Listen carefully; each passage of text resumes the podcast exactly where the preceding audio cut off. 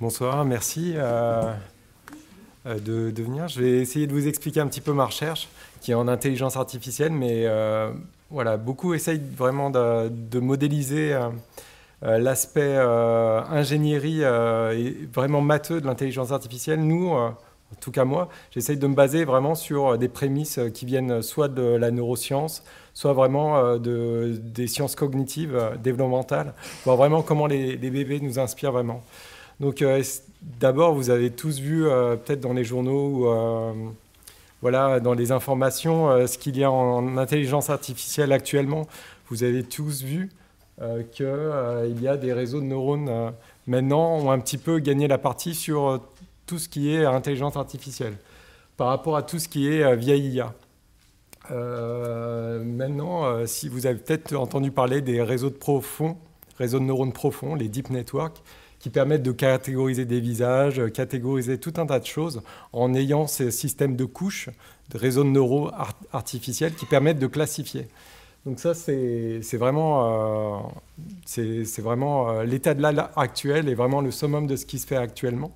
Mais pourtant, c'est vrai qu'ils euh, ont énormément de succès, ils sont très efficaces, mais pour des choses, voilà, de la classification comme comme euh, voilà, là, c'est par exemple une image qui, n'a pas été reconnue par, euh, Uber, euh, la, voiture autonome, et on peut voir que bon, on arrive quand même à déceler voilà, une personne avec une bicyclette, et chose que le réseau de neurones n'a pas pu faire correctement. Donc il y, a, des succès, mais il y a quand même pas mal d'échecs, et malheureusement là, ça a été un cas assez grave. Et d'autres choses, par exemple, le fait de rajouter un petit pixel dans l'image, voilà, le petit pixel blanc, fait que le système va pas reconnaître que c'est un oiseau, mais va reconnaître plutôt un avion. Donc c'est assez dérangeant la manière dont ces systèmes apprennent. Ils apprennent pas comme nous, et euh, d'une certaine manière, le bruit euh, va ou le contexte euh, des fois la nouveauté, va faire que le, système ne va pas apprendre correctement des images et va apprendre de manière complètement différente de nous et certaines variations vont faire que ça ne va pas être reconnu. Autre point aussi qui est dérangeant, c'est euh, le fait qu'il euh, faut énormément d'informations. Dans les réseaux de neurones, par exemple, pour jouer à des jeux vidéo, donc il y a eu des succès actuels qui ont été faits, mais pour pouvoir jouer un petit jeu vidéo euh, et euh, par exemple le Breakout qui est, qui, est, en haut, il a fallu 83 heures euh, de jeu non-stop, sans s'arrêter, donc ça fait plus de deux jours sans s'arrêter et en accélérant les choses. Un ordinateur peut jouer beaucoup plus vite que nous. Donc on, et lorsqu'il faut jouer un autre jeu, eh ben, il faut tout réapprendre dès le début. Alors que nous, il nous faut 5 minutes pour avoir un niveau plutôt moyen à un jeu vidéo, et quand on change de jeu, on arrive très bien à généraliser un autre type de jeu. Euh, pour, le, pour le jeu de Go, où le succès est quand même euh, assez flagrant pour, euh, pour vraiment battre le champion du monde, bon, bah, il a fallu vraiment, avec les meilleurs computers, les meilleurs ordinateurs, à, vraiment faire des milliers, des milliers de parties, des millions de parties pour pouvoir jouer spécifiquement à ce jeu-là. Donc il faut énormément de données que le nous, on n'a pas. C'est pas comme ça qu'on raisonne, c'est pas comme ça que les enfants apprennent et euh, nous arrivons très bien à généraliser d'une tâche à une autre. En fait, euh, ces systèmes sont très efficaces, mais pour une seule tâche à la fois. Donc, euh, pour tout ce qui est apprentissage de nouvelles choses, ça reste vraiment très compliqué. Et, comment dire? Et lorsqu'on souhaite généraliser, lorsqu'on souhaite apprendre une différente chose, ben c'est pas forcément clair. Par exemple, si un robot euh, peut euh, prendre des objets, si le robot utilisait le même algorithme que le robot euh, de gauche pour le robot de droite, ça va pas forcément bien marcher. Et inversement, il y a des robots qui arrivent à faire des choses extrêmement performantes au-delà de nos compétences propres, moyen d'un, moi je sais pas faire par exemple un retourner arrière, mais il n'est pas clair que l'algorithme derrière ce robot-là de droite va pouvoir être utilisé pour pour euh, la tâche de gauche. Donc chacun a appris des tâches différentes, des domaines spécifiques, mais euh, comment utiliser, euh, faire un transfert d'une compétence à une autre reste des choses compliquées.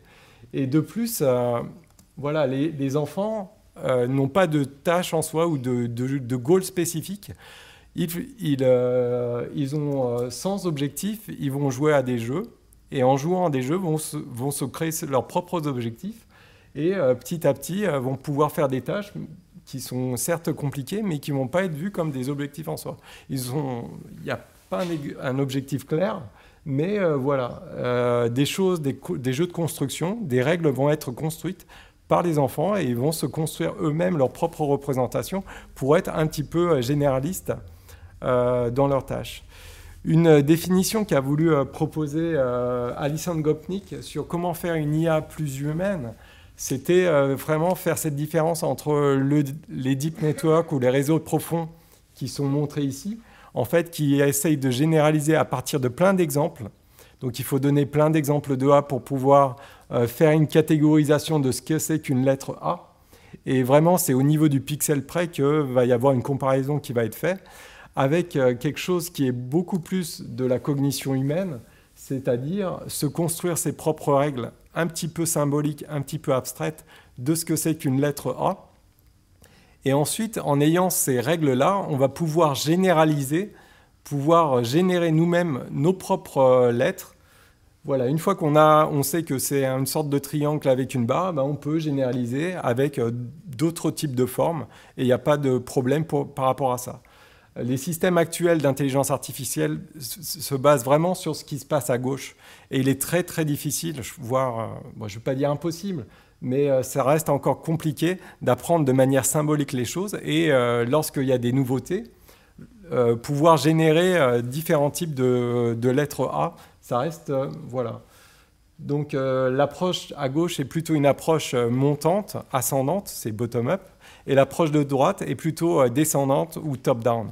D'une certaine manière, nous, on a les deux mécanismes, mais pour l'instant, ce que font sur, euh, les stratégies utilisées par les ingénieurs, c'est plutôt la stratégie de gauche qui est faite, alors que la stratégie de droite est plutôt euh, mise en réserve et pas trop utilisée. En fait, nous, on utilise énormément la stratégie de droite parce que ça nous permet d'utiliser des règles, la structure et de la compositionnalité. Euh, si, à, travers très peu d'exemples, on arrive à généraliser. Par exemple, si je vous montre euh, cet exemple de Tenelmo, si je vous montre que ce que c'est qu'un DAX et que je vous montre plusieurs exemples de, ce que ça pourrait être, voilà les formes qui sont à droite, ben, si je vous dis euh, que le DAX, c'est celle où il y a le rectangle bleu, vous allez peut-être inférer, que c'est lié à la forme. Si je vous dis que c'est plutôt euh, lié au rectangle rouge, vous allez peut-être l'inférer par rapport à la texture. Et donc, vous allez peut-être avoir des problèmes au départ, mais petit à petit, par essai-erreur, vous allez vous construire votre propre image mentale euh, de ce que c'est qu'un DAX. Et ensuite, vous allez pouvoir générer, même si la forme est différente, pouvoir générer des choses.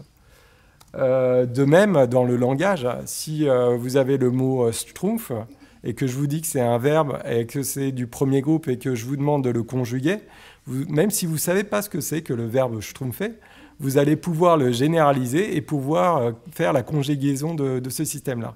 Donc ça paraît très euh, bas niveau, mais euh, les systèmes d'intelligence artificielle n'y arrivent pas à le faire. Il leur faut tout un tas d'exemples où le mot trompe va être utilisé pour pouvoir inférer, pour généraliser de manière statistique à partir de, plein de phrases qu'ils auront vues, quand est-ce qu'on on va pouvoir utiliser le mot schtroumpf et ou pas. Idem pour le mot DAX. Voilà, il faudra montrer plein d'exemples d'images de, DAX pour vraiment qu'ils puissent, ou de chat ou de chien, pour savoir vraiment ce que c'est et pour pas qu'ils puissent se tromper. Vous, vous allez euh, séparer les, propriétés, voir plutôt la texture, plutôt la forme, euh, voir plutôt euh, les règles grammaticales ou la syntaxe pour pouvoir générer ce genre de choses. Euh, dans le monde physique aussi, donc c'est pas juste des choses haut niveau. Euh, dans le monde physique aussi, on, utilise des règles. Donc les enfants, très rapidement, apprennent à généraliser sur des règles et sur la permanence des objets. Euh, très rapidement, par exemple, si on cache un objet derrière, derrière voilà, si on le met en dessous d'une petite planchette de bois, ben, l'objet il a une, forme physique et va y avoir le fait que l'enfant va bien euh, voir qu'il y a quelque chose en dessous et la planche va, va avoir un petit soulèvement. S'il n'y a pas de soulèvement, il va y avoir une violation de la règle physique et euh, le système, l'enfant, pas le système, va, plutôt être euh, curieux et surpris par rapport à ça. Et ça, cette règle-là, elle marche pour tous les objets. Je ne vais pas apprendre une règle pour un objet, pour un deuxième, un troisième. Ça, c'est une règle généraliste et euh, si j'ai un nouvel objet devant moi, je vais pouvoir généraliser par rapport à ça. Idem pour cet exemple-là de structure temporelle. Si je fais passer derrière un poteau une, petite balle ronde et qu'ensuite il y a un petit carré qui apparaît, tout de suite vous allez voir qu'il y a un truc et euh, vous savez que ce n'est pas possible. Bah, ça, pour un réseau de neurones actuel, euh, faire cette association-là, ce n'est pas quelque chose de clair. Si je présente un nouvel objet, et maintenant un éléphant, vous allez peut-être penser que juste après euh, qu'il passe derrière le poteau, vous allez retrouver votre éléphant. Bah, pour un réseau de neurones, ça reste des choses compliquées où il faut montrer plein d'exemples pour que cette règle-là soit faite. Et dernière chose, euh, ce n'est pas juste des, choses liées à, l'extérieur, à la physique. Pour l'apprentissage de son propre corps, c'est des choses qui sont aussi liées à ça. La représentation du corps, Lorsque, par exemple, je, me tiens droit, j'ai la main gauche et la main droite, et quelqu'un me touche la main gauche, ben, je vais avoir une sensation particulière. Avant 9 mois, euh, par contre, si je croise les mains, eh ben, il n'y a pas une représentation claire de règles qui lie, par exemple, la gauche avec la main gauche ou la droite avec la main droite. Si je croise les mains, ben, les enfants n'ont pas une représentation claire de leur propre corps. Et euh, la main gauche va être associée à ce qui est plutôt à gauche visuellement, et la main droite avec euh, ce qui est à droite visuellement. Et donc, quand je croise les mains, il va y avoir des problèmes de représentation et de règles physiques qui vont être associés à ça. Donc, petit à petit, après 9 mois, 9 mois, en gros, un an, c'est un petit peu l'âge où on apprend ce type de règles. Mais on voit que très rapidement, euh, les stratégies faites par les enfants sont euh, des fois euh, très utiles et en fait très, comment dire, euh, des fois utilisent des raccourcis ou des fois utilisent euh, des stratégies qu'on n'utilise pas, nous, euh, ingénieurs ou roboticiens ou spécialistes de lire. Donc c'est intéressant de, voir comment l'apprentissage est fait bah, chez les enfants pour pouvoir le développer. En fait, il y a deux types de, deux types de définitions de ce que peut être l'intelligence et comment la modéliser. Et l'une d'elles, c'est un petit peu l'approche de Descartes, cartésienne, je pense donc je suis, où on va voir des entrées on va faire un processus particulier où il va y avoir une, boîte, une boîte noire qui va apprendre des choses, et ensuite il va y avoir une sortie par rapport à ça. Donc ça, c'est une des approches qui est faite, qui est possible de l'intelligence, et une autre que j'essaye de, mettre en avant, euh, c'est celle euh, où on fait plus à euh, mettre en avant l'action. J'agis donc je réfléchis. La cognition nous permet en fait d'agir. C'est à travers notre interaction avec l'extérieur que je vais pouvoir me créer mes propres représentations et euh, mes propres interactions vont m'aider aussi à réfléchir et à créer et, à interagir. Euh, les interactions avec l'environnement vont, vont, me permettre vraiment de construire ma propre représentation euh, cognitive des choses. si on veut, pour bien expliquer cet aspect-là, qui est un petit peu général et un petit peu flou au départ, j'aime bien cette euh, proposition d'Edgar Morin, qui est de séparer un petit peu les, objets qui sont à gauche, donc euh, les voitures, les ordinateurs, et des objets qui sont à droite. Donc les objets à droite, c'est bon, l'être humain, mais aussi le système solaire, les cellules ou le marché, des, les marchés boursiers. Donc Edgar Morin vraiment fait vraiment la différence entre les deux. Et ce qu'il met en avant, c'est que comme définition. Ce qui est à gauche, c'est plutôt les systèmes qui sont compliqués, et à droite, les systèmes qui sont complexes. Et euh, au lieu d'une définition de l'intelligence qu'il met en avant, c'est que les systèmes complexes ont un niveau, euh, en fait, peuvent être, peuvent être euh, représentés comme des systèmes. il utilise le mot organisation. C'est des systèmes qui sont à la fois organisés, structurés, mais aussi qui agissent. Et donc, c'est vraiment des systèmes qui sont différents des systèmes de gauche qui sont compliqués. Il utilise euh, le, mot organisation comme la contraction de organisation plus action. ce qu'il met en avant, c'est que l'organisation fait qu'il va y avoir une influence sur l'action du système en entier. Et inversement, l'action du système va avoir aussi une influence sur sa structure ou son, son organisation. En fait, c'est un système qui est par feedback, qui est autorégulé, et c'est par sa propre euh, dynamique, donc c'est vraiment un système dynamique, que le système va se structurer de lui-même. Et donc, euh, quand on fait de la robotique ou de l'intelligence artificielle, la question c'est de savoir est-ce qu'on fait un système qui est compliqué, donc plutôt de gauche, où euh, chaque élément est vraiment indépendant des uns des autres et qu'on aura juste aggloméré, ou c'est un système vraiment complexe, c'est-à-dire qui va interagir avec l'environnement, se construire sa propre interaction ou sa propre cognition à travers son interaction avec l'environnement. Euh, ben, les deux sont possibles. Donc je vais... Mais voilà, pour moi, c'est plus la partie de droite qui m'intéresse, la partie de complexité, ou comment l'aspect dynamique va faire qu'il va y avoir des choses euh, intéressantes comme l'auto-organisation, l'émergence, ou euh, voilà, des choses intéressantes comme la synchronisation qui vont apparaître. ce que je veux mettre en avant, c'est que le corps est un vecteur, un médium important pour l'intelligence. C'est à travers le corps qu'on va pouvoir construire vraiment des choses intéressantes au niveau euh, des comportements. Euh, ça paraît euh, un petit peu intuitif ou un, petit peu simpliste comme approche, mais c'est vraiment par l'effet de, par l'interaction entre la cause et l'effet que l'on va pouvoir créer des choses complexes, apprendre des corrélations particulières entre nos propres actions et nos propres perceptions. Et c'est à travers notre corps aussi que l'on va structurer l'information et que l'on va créer de la connaissance. Je peux bouger mon corps de n'importe quelle manière, mais en fait, il va toujours y avoir une relation entre le côté sensoriel et le côté moteur, entre le côté, la cause que j'aurais générée et l'effet que j'aurais produit. Et donc, euh, même si je bouge complètement aléatoirement, et si l'enfant il bouge aléatoirement sa main, c'est pas complètement aléatoire les informations qu'il va le créer va y avoir un lien qui va être créé entre ses propres actions et ce qu'il va entendre, ce qu'il va toucher ou ce qu'il va voir. Et cette synchronisation entre cause et effet va être quelque chose de, très fortement structurant au niveau du, cerveau, mais aussi de nos réseaux de neurones qu'on va essayer de modéliser.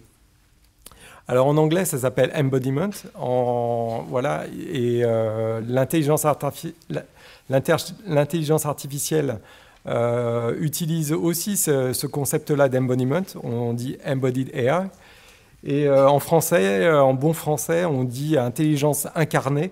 Donc j'aime pas trop le terme, ça fait un peu trop christique. je préfère le nouveau mot qu'on a essayé d'employer, incorporé, intelligence incorporée, pour vraiment mettre le corps en avant et l'aspect d'intégration de cause à effet à travers le corps.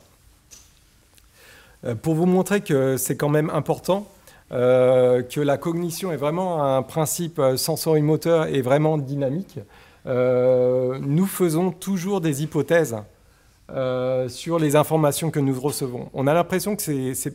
Alors, quand on a des informations qui nous viennent des yeux, on a l'impression qu'on a une information complètement figée et statique, un petit peu comme une caméra. On a vraiment cette impression-là. Or, euh, vous ne voyez pas très bien, mais il y a deux points, cette illusion optique, il y a deux cases, la case A et la case B. Donc si j'arrive à trouver un... Alors, la souris, ah ouais, elle est là. Il y a deux cases. Donc, euh, normalement, dans cette illusion optique, euh, vous avez votre système visuel qui fait que l'ombre portée va faire que les deux cases sont à peu près de la même couleur. Donc, moi, je les vois des couleurs différentes, par exemple, mais normalement, ils sont à peu près de la même couleur ici. Euh, le fait est que nous intégrons les informations euh, du réel et en fait en utilisant euh, nos propres systèmes de, vision vont inférer des choses qui sont dans des informations externes et vont pouvoir aussi nous biaiser les informations. si par exemple je vous dis que ça, ces deux images-là sont des oiseaux, vous allez pouvoir voir des informations liées au bec par exemple ou aussi aux, euh, aux ailes. D'accord? Mais maintenant, si je vous dis que c'est plutôt une autre catégorie et que c'est plutôt des mammifères, vous allez vous intéresser à d'autres types de détails. L'information de départ n'a pas bougé, c'est juste vous qui avez catégorisé différemment les choses. Et donc, les systèmes d'intelligence artificielle actuels n'arrivent pas à faire ce genre de choses caractéristiques. Et lorsque l'on fait des choses plus haut niveau, comme la reconnaissance visuelle, eh ben, euh, c'est des choses qui sont complexes. Quand on veut reconnaître une personne, c'est quelque chose de dynamique. Vous bougez votre œil de droite à gauche pour reconnaître des objets, euh, des, yeux, et vous essayez de, reconnaître la personne qui est, en, face de vous. Donc, euh, on donc je vais, maintenant que j'ai présenté un petit peu la chose générale, je vais essayer de présenter un petit peu mes travaux et montrer en quoi ça peut être important pour la robotique. Euh, donc je vais essayer de présenter des choses sur l'image corporelle, la représentation du corps, et après je vais essayer de montrer des choses plutôt sur le langage. Donc euh, vraiment chez l'enfant, nous, euh, nous en tant qu'adultes ou même des enfants, nous arrivons à tout anthropomorphiser. Nous voyons tout comme des visages d'une certaine manière. Et les enfants, même les nouveau-nés, ce qui est assez surprenant, c'est qu'ils arrivent à imiter les adultes alors, euh, des expériences néonatales comme en haut à gauche montrent que euh, même, même s'ils n'ont pas de représentation assez claire, ils arrivent à imiter des choses. Même s'ils n'ont jamais vu de visage de leur vie, ils arrivent à imiter des adultes. Donc c'est quelque chose, un résultat assez surprenant. Surtout nous, les roboticiens ou les ingénieurs, qui, essayent de, qui essayons de reproduire ça dans, dans les robots parce qu'on euh, on voudrait savoir comment c'est fait et comment ça peut être généralisé. Euh, plus surprenant encore, il y a trois points ou euh, trois carrés. Quand ils sont mis dans une euh, configuration spéciale en triangle, triangle inversé, ben, on arrive à reconnaître plus ou moins bien un visage. Donc quand on regarde une petite image de, maison, ben, on voit quand même que c'est très très proche. on arrive très, très facilement à personnifier ces, cette, ces petites en bois. Et euh, à l'inverse, euh, lorsque les images sont un petit peu déstructurées, ça nous est très difficile de voir ces informations-là. Euh, les réseaux de neurones, c'est un petit peu la même chose. Mais du coup, pourquoi les enfants, et même les, tout jeunes enfants, les nourrissons, arrivent à le faire? Donc, on a essayé de s'intéresser à une voie un petit peu aux neurosciences et voir comment c'est fait au niveau du cerveau. Donc euh, la majorité des personnes essayent de modéliser le, cortex visuel. Et il y a une, voie spéciale du cortex visuel qui fait qu'on catégorise des, images ou plutôt des visages. Donc on passe par le CGL, le Singulate, on passe par V1, puis après le cortex visuel, et après on va vers l'amygdale pour vraiment catégoriser les, émotions. Mais en fait, euh, ça c'est la majorité des, systèmes essayent de modéliser cette approche-là. En fait, il y a une voie express de, modélisation des, visages qui passe par euh, les voies sous-corticales, qui est euh, le colliculus supérieur d'abord, puis ensuite le pulvinar et ensuite l'amidale. Tout ça se fait extrêmement rapidement et donc c'est un système extrêmement bas niveau qui modélise tout ça. Donc on a essayé de s'intéresser un petit peu sur ce colliculus supérieur et on a vu qu'il y avait des propriétés tout à fait intéressantes. Euh, tout d'abord, il y avait une représentation topologique et unisensorielle des modalités. Donc, c'est-à-dire qu'il y avait une carte qui est tactile, somatopique de son propre corps. Et quand on touche une partie euh, du visage, bah, il y a des neurones qui vont s'activer. Et si on touche une partie un petit peu plus éloignée du visage, bah, ça va être des, neurones voisins qui vont s'activer. Idem pour une carte visuelle, rétinotopique. Si on a euh, une lumière qui est au centre de la fovea, ben, un neurone va s'activer plutôt au centre de la carte. Et s'il euh, y a une activité qui est plutôt sur le côté, eh ben, euh, ça va être un neurone plutôt éloigné qui va être là. Une autre propriété, c'est l'aspect euh, multimodal. Toutes ces cartes unisensorielles sont intégrées pour représenter une information multimodale de son propre corps, en intégrant l'information visuelle, tactile, mais aussi audio, pour se représenter une représentation spatiale de son propre corps, centrée sur la tête ou centrée sur le visage. Et dernier élément, troisième chose intéressante dans le colliculus supérieur, c'est que ces cartes sont aussi alignées. Donc il y a des neurones qui vont dans la carte qui est visuelle, c'est plutôt la carte qui est en haut.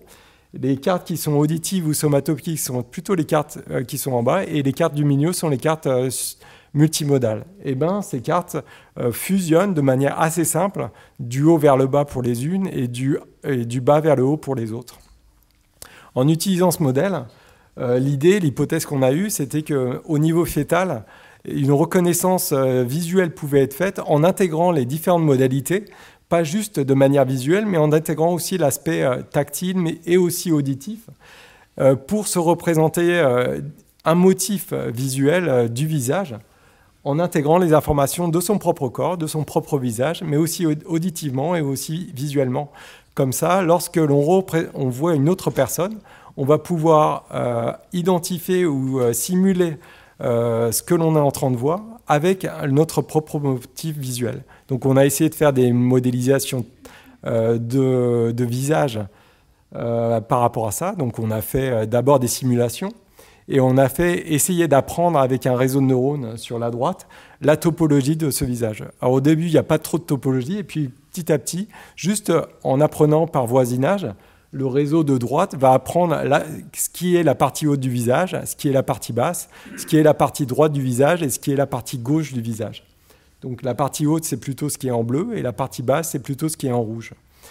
Une fois qu'on a ce réseau qui est appris de manière complètement auto-organisée, on a essayé de faire l'intégration entre l'aspect visuel et l'aspect tactile, et on a essayé de voir comment l'intégration euh, multimodèle était faite au milieu.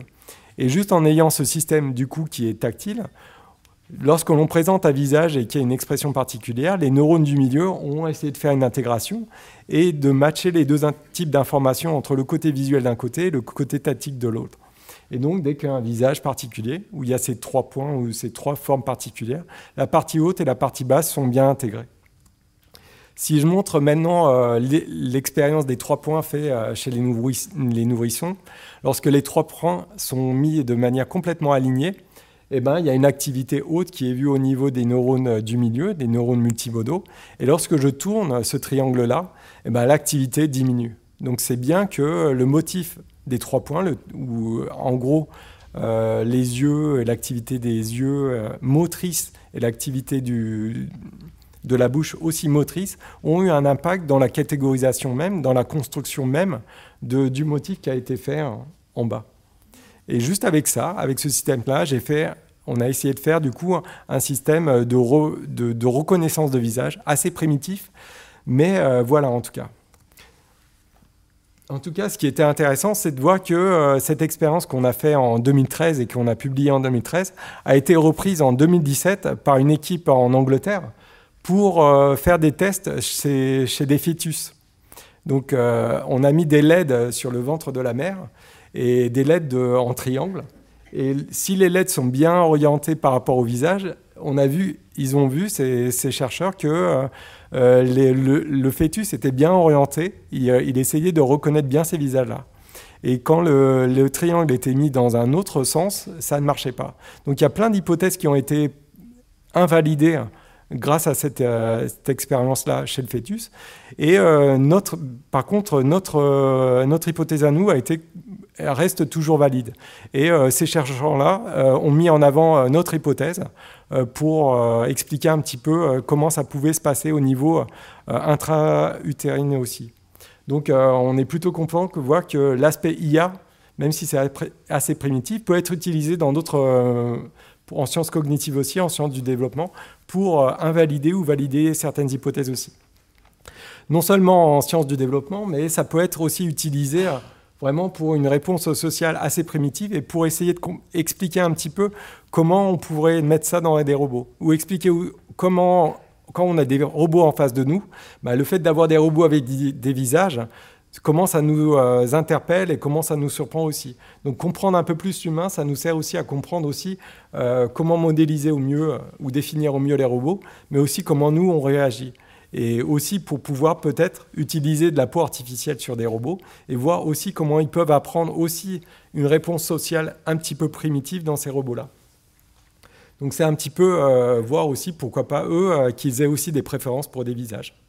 Donc on a essayé d'aller un peu plus vers euh, le côté euh, tactile et physique des choses et on a essayé de modéliser euh, une peau artificielle, vraiment physique, en injectant du courant dans celle-ci et en utilisant toujours une carte auto-organisatrice qui puisse apprendre la topologie. Donc ce n'est pas comme dans les smartphones où on a une position XY avec des points tactiles. Là, le système de réseau de neurones va apprendre la propre topologie de la carte. Donc euh, si on a une carte carrée, on ne lui donne pas le point en x, y, c'est lui qui va apprendre qu'à ce point-là où j'ai appuyé, euh, le champ électrique est de telle manière, et euh, du coup, il doit apprendre que le champ électrique va correspondre à la position en bas à droite, en haut à gauche, etc. etc. Une fois qu'on a ça, on peut utiliser cette peau artificielle et la mettre sur robot. Et donc, comme je vous ai dit tout à l'heure, on n'a pas une notion de gauche-droite de manière innée, mais de manière acquise. Et voilà, en touchant le robot à gauche et à droite, ben lui, en intégrant ces informations tactiles et aussi moteurs, on va pouvoir intégrer ces informations et du coup apprendre qu'est-ce qui est à gauche de lui, qu'est-ce qui est à droite, en euh, utilisant cette information tactile et cette information aussi motrice et en intégrant les deux types d'informations. Donc déjà, on peut faire du contrôle euh, assez simple de, de ce robot-là, mais aussi on peut lui apprendre une forme assez primitive de son propre corps. Donc on a essayé d'aller un peu plus loin dans cette représentation du corps et un endroit du cerveau qui est assez intéressant, outre le colliculus supérieur, c'est aussi le cortex pariétal.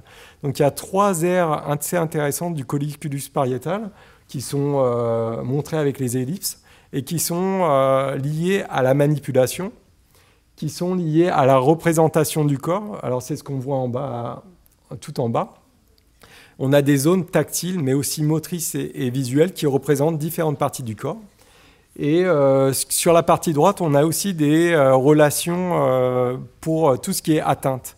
Lorsqu'on bouge le bras à tel endroit de l'espace ou à un autre endroit de l'espace, eh ben, c'est utilisé dans cette aire qui est plus à droite, dans l'aire pariétale. elles sont toutes collées les unes aux autres, comme vous pouvez le voir. Et elles sont toutes très intéressantes pour tout ce qui est robotique. Et elles intègrent des informations. Donc on a voulu savoir comment c'était fait au niveau neuronal. Et une chose intéressante, c'était que ces informations-là, ces réseaux de neurones-là, se basaient sur une fusion des informations en utilisant une multiplication. Donc en intégrant des différents types d'informations et en utilisant une multiplication, on pouvait avoir une sortie qui est montrée euh, ici. Euh, là, c'est la sortie. En faisant une multiplication. Donc euh, d'un point de vue ingénieur, c'est assez intéressant de voir comment c'est fait. Parce que déjà, euh, les, réseaux de neurones utilisés actuellement utilisent plus l'addition pour intégrer les choses que la multiplication. Voir que c'est fait au niveau euh, du pariétal en utilisant la multiplication, ça a des avantages euh, particuliers. Donc, par exemple, si on a voulu modéliser du coup ce côté de représentation du corps et, et de transformation visio-tactile, donc si on imagine qu'on a deux ellipses qui représentent des positions d'une cible pour euh, l'ellipse verte, par exemple, et la représentation de la main euh, dans l'espace visuel euh, pour l'ellipse rose. Quand on intègre les deux informations, on a une intégration des deux informations comme si c'était une multiplication entre, entre deux gaussiennes, entre deux ellipses particulières. Et euh, euh, c'est représenté là euh, par l'image de droite, où on a les deux qui sont intégrés pour représenter la flèche en, en intégrant ces deux types d'informations. Donc on a voulu faire ça avec un robot, en intégrant l'information visuelle, tactile et motrice dans notre système, et après apprentissage avec notre système, avec notre peau artificielle, après apprentissage de l'information tactile, visuelle et aussi motrice, eh ben, on a pu apprendre des relations de distance et modéliser ces neurones de proximité qu'on a au niveau pariétal. Donc si par exemple euh, on a un objet qui approche euh, du bras ou si le bras approche d'un objet, on a une petite flèche qui apparaît euh, pour représenter l'influence de ce neurone de, de, la cible sur, l'objet, sur, sur le bras robotique. Et quand on rapproche le bras robotique, ben, l'orientation change dynamiquement et aussi euh, l'intensité du neurone qui est vue en bas à gauche. Et plus on rapproche euh, le bras robotique, ben, dynamiquement euh, l'orientation change et l'activité est encore faible mais commence à augmenter. Et plus on se rapproche, plus l'activité augmente et plus l'orientation aussi change dynamiquement. Ce, côté dynamique de représentation à la fois de la position du bras et de l'objet est quelque chose d'assez difficile à faire et en utilisant la multiplication, on peut vraiment avoir ce côté dynamique de représentation de où sont les objets par rapport au bras et où est, euh, où est mon bras. Et si j'essaye de construire ce champ de représentation visuellement, euh, eh ben, euh, déjà, ce qu'on a essayé de voir, c'est que là, c'est des données qui ont été prises chez un singe. Et on voit que les données qu'on a représentées, sont extrêmement similaires. Donc là, on était plutôt content de voir que au niveau du pariétal, euh, ce qu'on avait modélisé était assez proche. Et si on essaye d'intégrer toutes ces informations-là et de voir quelle est la représentation corporelle de la représentation du corps du, bras robotique, en fait, on a pu reconstruire ces neurones perceptifs de la représentation du corps et on a pu en fait construire, juste en utilisant l'information visuelle, tactique et motrice, cette représentation du schéma corporel. Donc d'une certaine manière, il y a une, phase primitive d'agentivité. Le robot sait où il est et sait aussi où sont les objets, euh, où est-ce qu'ils sont par rapport à lui, de manière assez simple en intégrant ces trois modalités. Et donc de manière très très primitive, on a une, légère représentation de soi dans ce genre de système. C'est très très primitif, mais c'est extrêmement important pour euh, tout ce qui est contrôle et tout ce qui est représentation. On, a essayé d'aller un petit peu plus loin sur le contrôle moteur cette fois-ci, en intégrant, en faisant une autre fonctionnalité et en essayant de modéliser euh, les neurones moteurs qui sont saillants, qui intègrent l'information tactile, visuelle pour euh, atteindre des points dans l'espace. Donc, euh, ce qui est représenté en bas, en fait, c'est des neurones qui sont moteurs, mais qui sont saillants à des directions visuelles.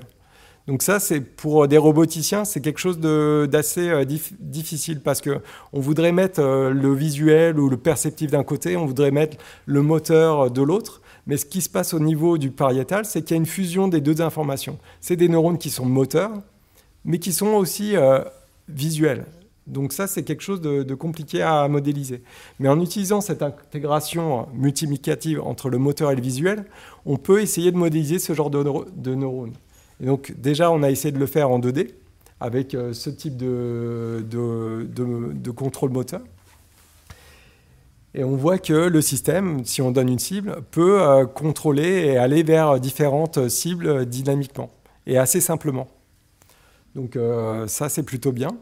Et on a essayé de le faire aussi de manière 3D, parce que normalement, alors normalement avec des robots, c'est un peu plus compliqué. Mais on a essayé de modéliser ça et on a vu que on pouvait aussi modéliser ces neurones-là, qui étaient sensibles à une orientation, avec des neurones qui sont sensibles aussi à des orientations euh, visuellement. Et donc, euh, quand on veut atteindre un point dans l'espace, eh ben, on a pu, avec même un bras compliqué, apprendre euh, à se diriger vers ce point-là de manière assez simple. Donc c'est Et euh, dans la tâche euh, d'atteindre plusieurs cibles, hein, on voit que le système y arrive assez facilement en espace 3D. Donc on pourrait dire que rajouter une, nouvelle dimensionnalité, la 3D, c'est compliqué, et ça l'est en robotique. Mais là, en utilisant un même principe, allant de la 2D à la 3D, on n'augmente pas la complexité euh, intrinsèque du système. on arrive facilement à obtenir ce genre de résultat. Donc l'idée dans le futur, ça va être d'utiliser vraiment ça en robotique, mais là, on l'a fait en simulation. Euh, ça paraît assez simple euh, au niveau euh, cognitif ou intelligence, mais pourquoi c'est lié C'est extrêmement intéressant. Et pourquoi c'est important pour tout ce qui est intelligence et cognition En fait, le contrôle moteur à ces bas niveaux est assez lié aussi à tout ce qui est tâche sociale. Quand je fais une action, ça me sert aussi à comprendre les actions d'autrui. Donc ces neurones qui sont liés à la représentation du corps, à la représentation de notre propres actions, sont appelés des neurones miroirs. Et euh, lorsque je fais une action ou lorsque le singe fait une action, il s'active. Mais ce qui est intéressant, c'est que lorsque quelqu'un d'autre fait une action, il s'active aussi. Donc euh, j'ai gratuitement une autre fonctionnalité qui apparaît, ce qui est la représentation de la représentation d'une scène. Et euh, la représentation du corps, par exemple, où j'ai des bulles d'activité, ben maintenant, si j'utilise un outil, il est extrêmement facile de englober cet outil-là dans la représentation du corps lui-même aussi. Et euh, une tâche que vous faites tous les jours, c'est quand vous avez un ordinateur, vous avez votre souris, vous faites des transformations mentales sans vous en rendre compte. Euh, vous bougez la souris dans un plan et vous voyez la souris bouger dans un autre plan. Cette transformation-là, vous la faites sans vous en rendre compte. Elle est extrêmement euh, difficile pour un robot de changer dynamiquement de représentation. Ou lorsque vous êtes dans votre voiture, ben vous, vous changez euh, de plan et vous devez faire cette transformation-là dynamiquement. Ou lorsque vous jouez à des jeux vidéo, eh ben, euh, vous devez bouger votre manette dans un plan et vous voyez ben, Mario bouger dans un autre plan exactement. Eh ben, ces transformations-là sont compliquées et vous, vous arrivez à le faire ben, grâce à ce type de, de réseau de neurones-là. Et lorsque vous souhaitez imiter quelqu'un d'autre, euh, ce qui est montré euh, en bas à droite, Lorsque vous voyez quelqu'un faire une tâche d'imitation, ou lorsque vous voyez un film, vous voyez James Bond sauter d'un immeuble à l'autre, vous vous représentez mentalement la chose et vous utilisez vos propres simulations mentales de vos propres actions pour pouvoir simuler les actions d'autrui. Et donc, le challenge, c'est de construire ces propres représentations-là chez le robot pour pouvoir ensuite l'utiliser dans des, dans des représentations mentales sociales et pour pouvoir les utiliser aussi euh, dans des interactions ou des compréhensions de scène. Donc là, c'est la, la, grosse partie que, que je viens de terminer. Euh, vraiment, la dernière partie, et là, je vais aller beaucoup plus vite, euh, ça va être vraiment sur la partie langage. Normalement, c'est la partie la plus longue et c'est la partie plus haut niveau.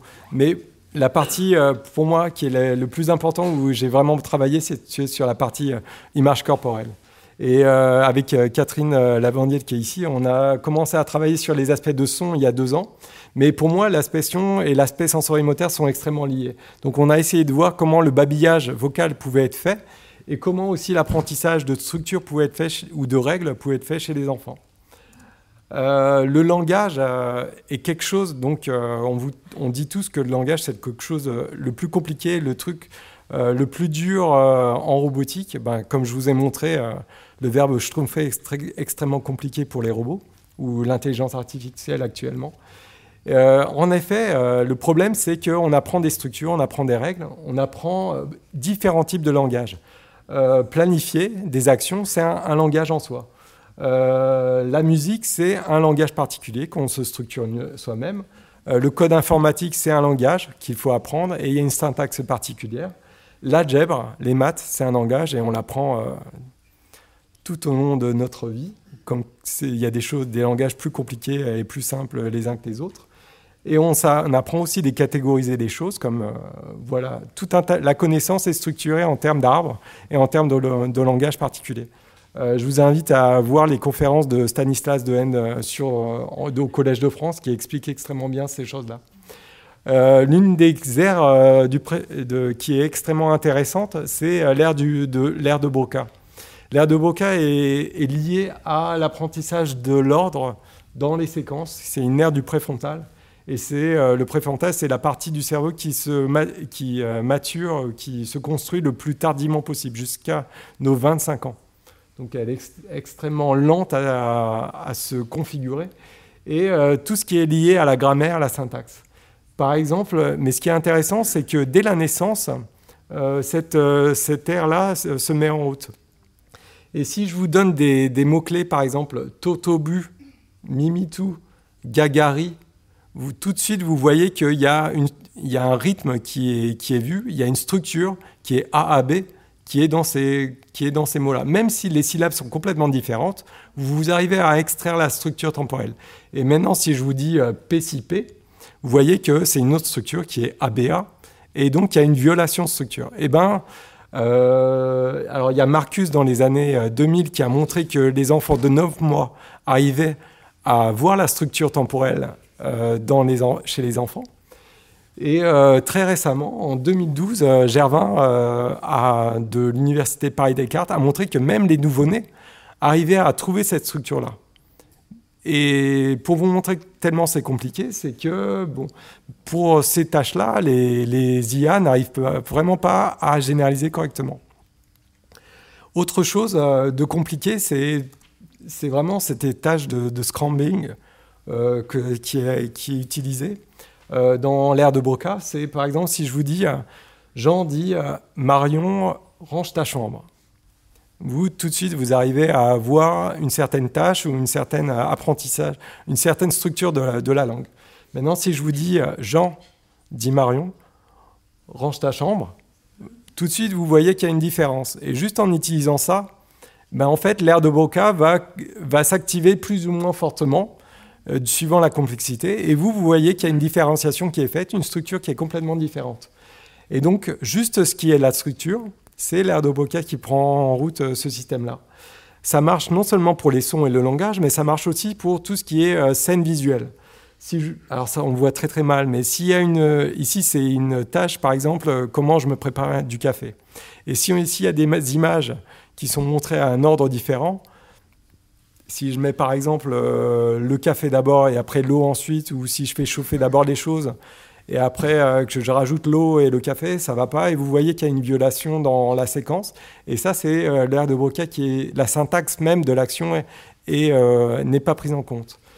Et idem, ça a été proposé dans la planification de tâches. Euh, chez les singes, euh, s'il y a des planifications indépendamment des unités d'action qui sont par exemple tournées, tirées ou poussées, si par exemple il y a une, planification de tâches qui, est, euh, qui a le motif XX, YY par exemple, pousser, pousser, tirer, tirer, ou indépendamment de l'action, s'il y a ce motif-là qui apparaît, ben, l'air de Broca aussi s'active. Alors chez les singes, ça s'appelle autrement, c'est l'air motrice supplémentaire, mais c'est la même structure que l'air de Broca. Donc on a essayé d'avoir une hypothèse euh, au laboratoire et euh, de comment ça marchait. Et l'une des hypothèses qu'on a essayé de voir de la structuration euh, qui a été faite, c'était que plutôt que d'avoir une multiplication, une intégration des données, on avait plutôt une séparation des choses. Et donc si on a une séquence particulière qui est ici Fa do mi doré, si par exemple on arrive à séparer les choses d'un côté les items ou les éléments comme le Do, le Ré, le Mi et les Fa qui vont correspondre à l'item numéro 1, l'item numéro 2, l'item numéro 3 ou 4, et ben de l'autre côté on pouvait avoir le motif temporel. Et donc le motif temporel c'est 4, 1, 3, 1, 2.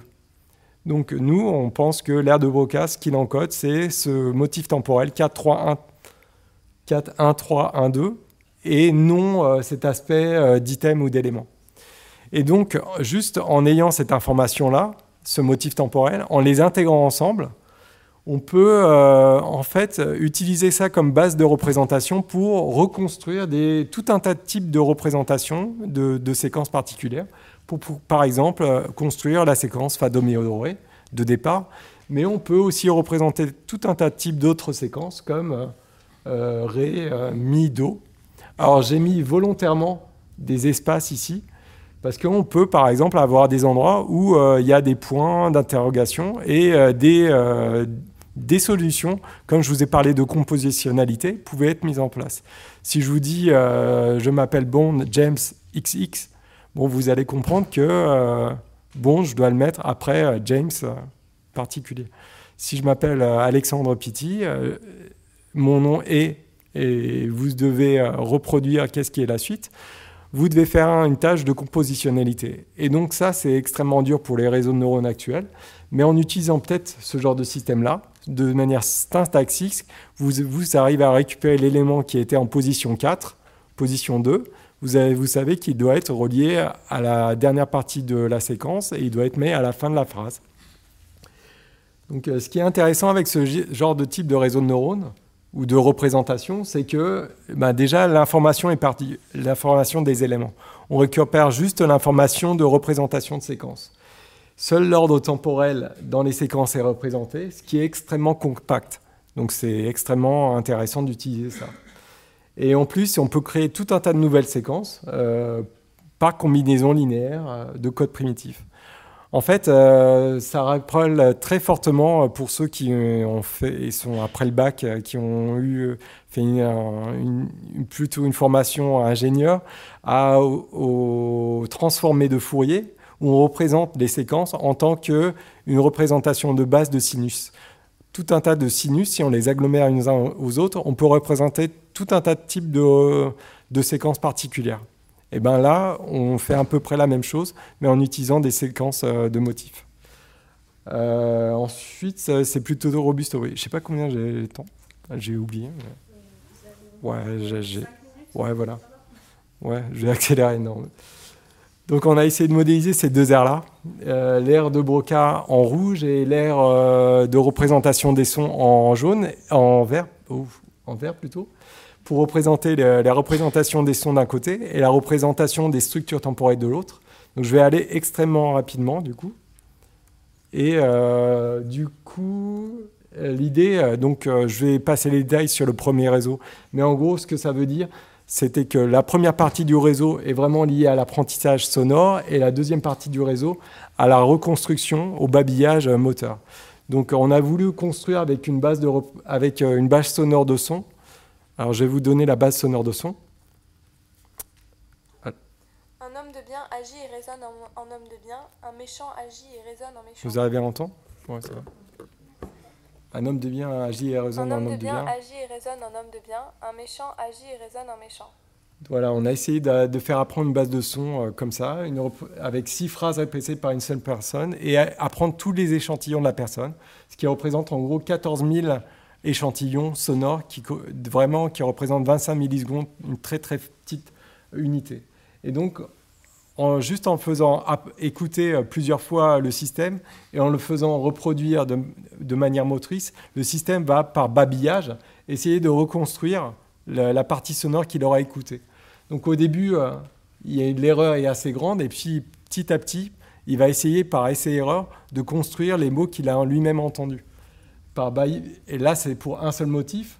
Mais après, si on imagine qu'on a 14 000 motifs, bah, le système va tout, le temps essayer de, parler et de, de s'écouter parler et d'affiner ses propres représentations de, de, motifs pour pouvoir se les construire.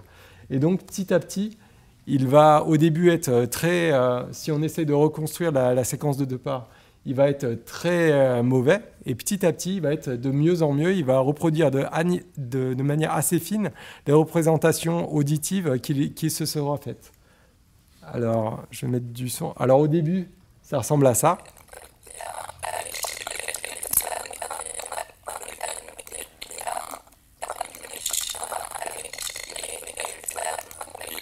Alors c'est très robotique, c'est très assuré, c'est pas très très beau. Et puis petit à petit, il arrive à, à trouver les, les primitives en s'écoutant parler. Un homme de bien agit, résonne un homme de bien. Un méchant agit, résonne un méchant. Bon, ça reste toujours un petit peu robotique. Et donc euh, le deuxième réseau, euh, très rapidement, donc, euh, sans aller dans les détails, la première partie va être vraiment liée à l'apprentissage de séquences temporelles, du tout, à la structure, et la deuxième sur la représentation de structure et la génération de structure. Donc, euh, et donc euh, on a 300 séquences de 50 itérations qui représentent 27 minutes dans ce cas-là. Et c'est quelque chose de très compliqué pour les réseaux de neurones normaux. Parce que 300, 300 euh, secondes, 300 itérations, c'est euh, très très court. Les réseaux de neurones actuels, il leur faut vraiment des milliers et des milliers d'itérations pour pouvoir euh, générer correctement des choses. Et ensuite, on a 14 000 unités sonores. Et ça, c'est beaucoup. En fait, ce, que les réseaux de neurones actuels préfèrent, c'est très peu d'unités sonores et en revanche, beaucoup d'exemples. Ici, c'est l'inverse qu'on a fait. Donc, c'est un challenge extrêmement compliqué. Et donc, euh, petit à petit, par essai-erreur, le système va essayer de créer ses propres... Euh, si on veut reconstruire une séquence particulière, le, système, si on ne donne rien, il va essayer... Euh, alors là, en bleu, c'est ce qu'il doit reconstruire, c'est le goal. C'est la séquence d'unités sonores qu'il doit reconstruire pour 50, pour, un pas de, pour 50 itérations. Et en rouge, c'est ce qu'il a reconstruit si on lui donne aucune information. Euh, donc il y arrive plus ou moins bien. On voit que c'est plutôt proche, mais bon, il y a des erreurs particulières. Maintenant, si on donne la partie grisée que 10%, 20% euh, des informations, on voit qu'il arrive à reconstruire 80% plus ou moins bien.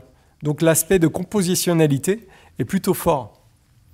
Et si on, si on donne 60% des informations, ben là on voit qu'il se trompe euh, vraiment pas beaucoup. 60% c'est vraiment la moitié.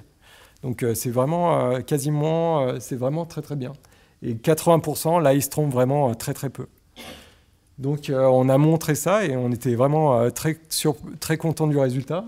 Et quand on veut comparer vraiment avec des réseaux de neurones actuels, bah, ce qu'on a vu, c'est que là, c'était notre réseau, nos résultats avec la base de données de départ. Ce que je vous ai dit qui était extrêmement compliqué pour les réseaux de neurones de l'état de l'art, il n'y arrive pas du tout. Il n'arrive vraiment pas à généraliser à apprendre des choses.